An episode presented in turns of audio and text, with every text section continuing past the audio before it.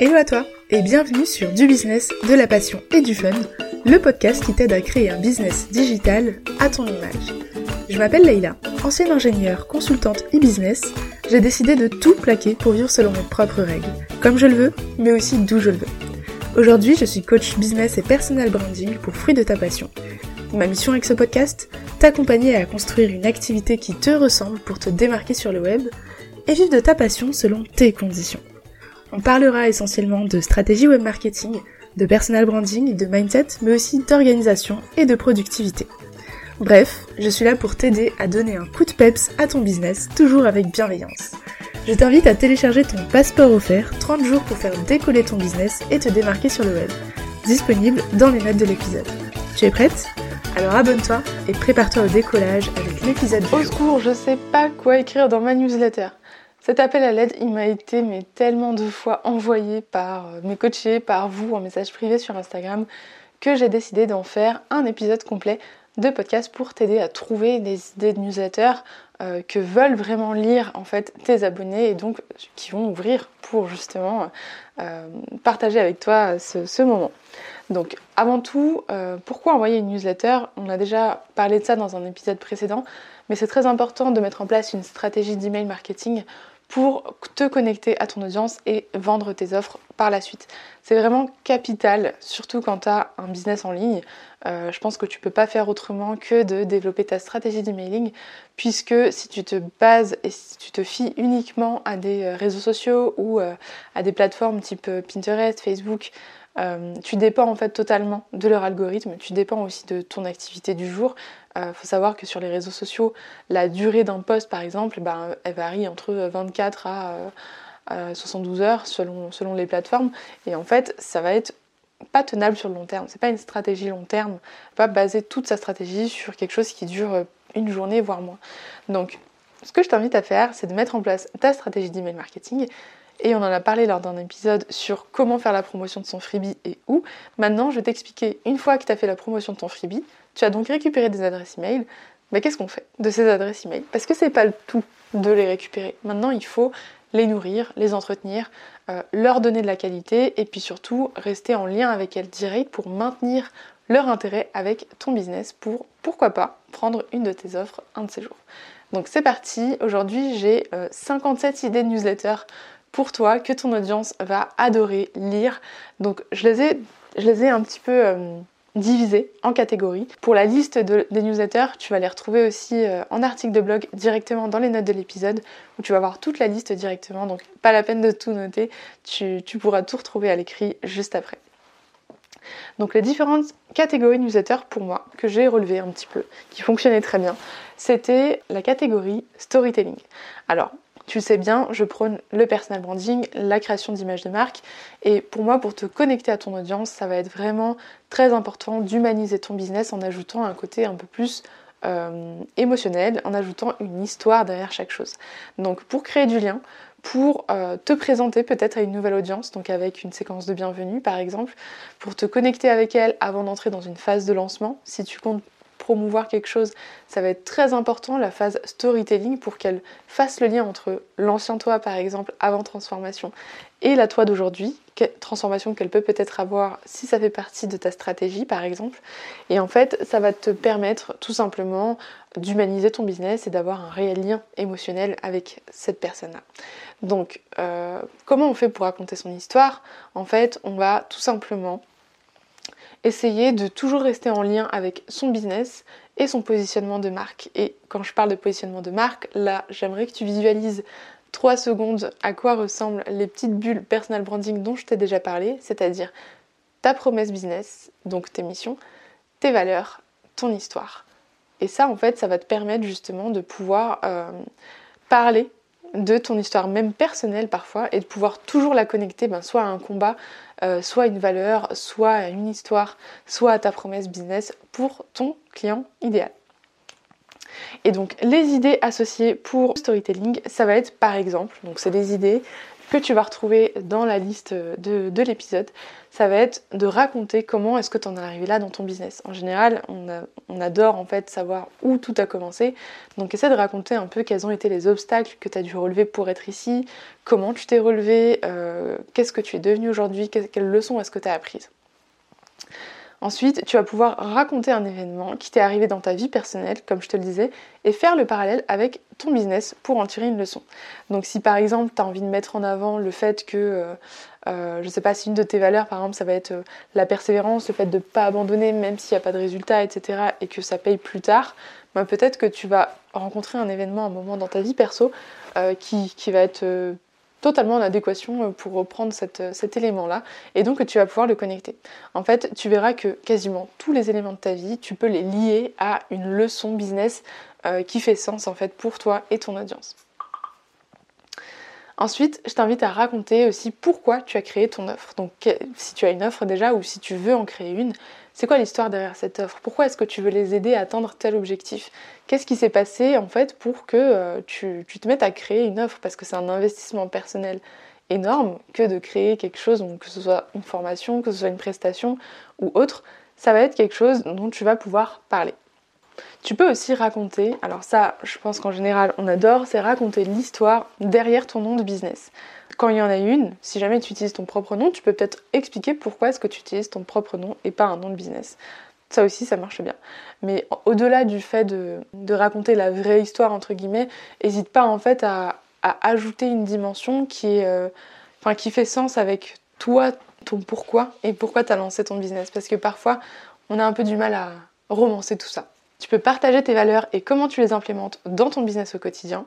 Tu peux expliquer en quoi tu es différente, toi, de tes camarades concurrents. Je les appelle comme ça parce que pour moi, la concurrence n'existe pas à partir du moment où tu les considères comme des partenaires potentiels et que tu te démarques pleinement. Euh, tu peux euh, raconter, en fait, mettre en lumière tes valeurs en expliquant ce que tu ne mettras jamais, ce que tu ne feras jamais dans ton business. Tu peux peut-être parler de quelque chose euh, que dont tu as une opinion en fait qui est très différente euh, par rapport à ton secteur d'activité et expliquer pourquoi. Donc vraiment te positionner en fait, c'est ça le, le mot d'ordre sur ça. Le storytelling c'est raconter en quoi tu es différente et pourquoi toi. Le deuxième type de newsletter que tu vas pouvoir mettre en place et qui marche super bien, ça va être les backstage. Les backstage, en fait, ça va être les coulisses, qu'est-ce qui se trame derrière. Et en fait, quand on suit quelqu'un, donc sur les réseaux ou euh, dans la newsletter, c'est en partie pour savoir comment ça se passe derrière, parce que ça nous intrigue, parce que ça nous intéresse, parce qu'on parce qu'on est intéressé tout simplement. Donc partage avec eux les backstage, partage comment tu crées tes offres, partage comment est-ce que tu vis tes journées au quotidien. Donc tu peux raconter euh, tes routines, tu peux... Euh, alors dans, les idées newsletter, je t'ai mis partager ta routine du matin ou du soir, partager une journée type quand tu es au meilleur de ta forme par exemple, mais aussi partager une journée type quand tu es super KO pour euh, par exemple montrer que c'est ok de relâcher la pression si ça fait partie de tes valeurs comme moi. Tu peux partager ton challenge du moment, donc ça peut être soit un challenge en termes de mindset, en termes d'organisation que tu changes peut-être euh, pour une fois, ça peut être un challenge euh, en termes d'humeur, peut-être euh, un challenge de concilier plusieurs activités, etc. Donc un challenge qui est un peu perso, mais que tu appliques pour ton business.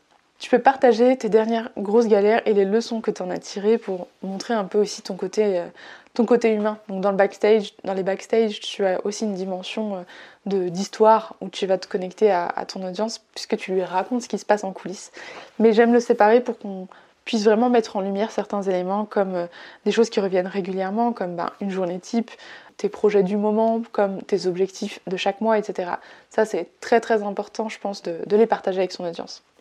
La troisième catégorie, c'est tes offres parce que avoir une liste email, c'est le meilleur moyen de monétiser ton activité. Hein, on l'a vu, on l'a revu. Il est nécessaire que tu oses vendre et parler de tes offres dans ta newsletter. Bien sûr, à chaque email, on ne vend pas. C'est pas l'objectif. L'objectif de la liste email, c'est d'entretenir une relation et qu'une fois que cette relation de confiance est installée, quand on a quelque chose à vendre et à proposer pour aider son audience, eh bien ton audience est à l'écoute et est prête en fait à passer à l'action ou à te poser des questions. Parce que si jamais tu récupères des adresses email, que tu n'envoies rien jusqu'au jour où tu lances une offre, eh bien malheureusement les gens ne te connaissent pas, ils ne savent pas à qui ils vont avoir affaire et ne te font pas assez confiance pour même envisager de euh, poser des questions sur ton offre et ce serait dommage. Donc dans les idées de newsletter d'offres, tu peux euh, rappeler quelles sont tes offres et comment tu peux aider ton audience au travers de celle-ci. Tu peux parler d'une de tes offres en particulier et ce qu'elle peut apporter en fait à, ton audience. Tu peux offrir une réduction sur une, petite, une, de tes offres ou une petite offre par exemple.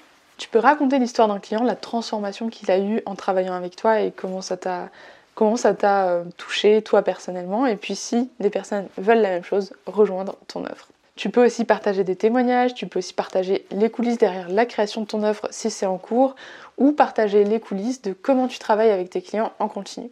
Ça aussi, je pense que c'est un peu euh, euh, la version un peu comme si on pouvait tester avant de, de prendre l'offre, qui est intéressante pour ton audience idéale.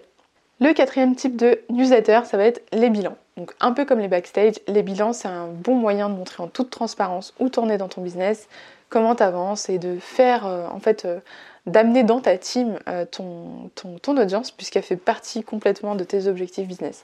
Donc tu n'es pas obligé de partager des chiffres. Alors pour certaines personnes ça va être le cas et c'est très bien et je pense qu'il faut de plus en plus de personnes qui partagent de vrais chiffres clés comme le chiffre d'affaires du mois, comme des stats de, de son blog, de l'avancée par exemple de, de la visibilité, des écoutes de podcasts, etc. C'est hyper important et intéressant pour les personnes qui sont en face et qui ne savent pas à quoi s'attendre, qui ne savent pas ce qu'est la norme par exemple, et qui du coup ont toujours l'impression de ne pas faire assez. Alors qu'en réalité, je pense qu'on a chacun un rythme particulier et que c'est ok en fait d'avancer à son propre rythme. Mais tu n'es pas obligé de partager tes chiffres clés. Tu peux partager des bilans émotionnels, tu peux partager euh, des bilans, des, retours d'expérience sur des projets que tu as eu, sur des bilans du mois, sur, le bilan de l'année précédente par exemple. Ça peut être un, article complet, un épisode de podcast, ça peut être un post, ça peut être une vidéo, ça peut être ce que tu veux. Dans tous les cas, tu peux partager euh, tous les retours d'expérience que tu as eu et qui sont en lien avec ton secteur d'activité ou ton business directement. Ça, ça va beaucoup intéresser ton audience et je pense qu'on peut en user et en abuser. Le cinquième type de newsletter que tu peux envoyer, ça va être les contenus de valeur. Alors en réalité, c'est le premier que j'aurais dû te partager parce que si on s'inscrit à ta newsletter, à ta liste email, c'est bien pour avoir du contenu de valeur et exclusif. Donc là-dedans, tu vas pouvoir partager ben, tes articles de blog, les faire relayer, tes épisodes de podcast, tu vas pouvoir partager euh, peut-être comme des mini-articles de blog par email. Donc des choses que tu ne mets pas publiquement sur ton site ou sur Instagram, que tu envoies uniquement à ta liste email. Ça peut être une vidéo, ça peut être un audio privé, ça peut être justement ton bilan, mais que tu envoies uniquement en privé. Euh, ça peut être pas mal de choses et je t'ai mis aussi donc euh, des idées pour que tu puisses générer ces, contenus par email. Donc j'ai mis euh, que tu peux partager ton point de vue sur un de tes contenus, plus renvoyer vers l'article principal. Tu peux recycler un ancien post ou un article, en newsletter donc, et détailler ça sous un autre point de vue. Tu peux définir donc les 5 euh, stratégies pour, euh, par exemple, euh, résoudre la problématique de ton client ou les X erreurs à éviter pour, bah, par exemple, un des objectifs ou toutes les erreurs que font en général tes, clients. Enfin bref, tu as beaucoup d'idées dans la liste que je te partage dans l'article de blog. L'idée, c'est que tu puisses partager du contenu de valeur qui soit exclusif à ton audience. L'avant-dernier euh, type de newsletter que tu peux envoyer, ça va être les best-of. C'est simple, c'est efficace, c'est rapide et pratique.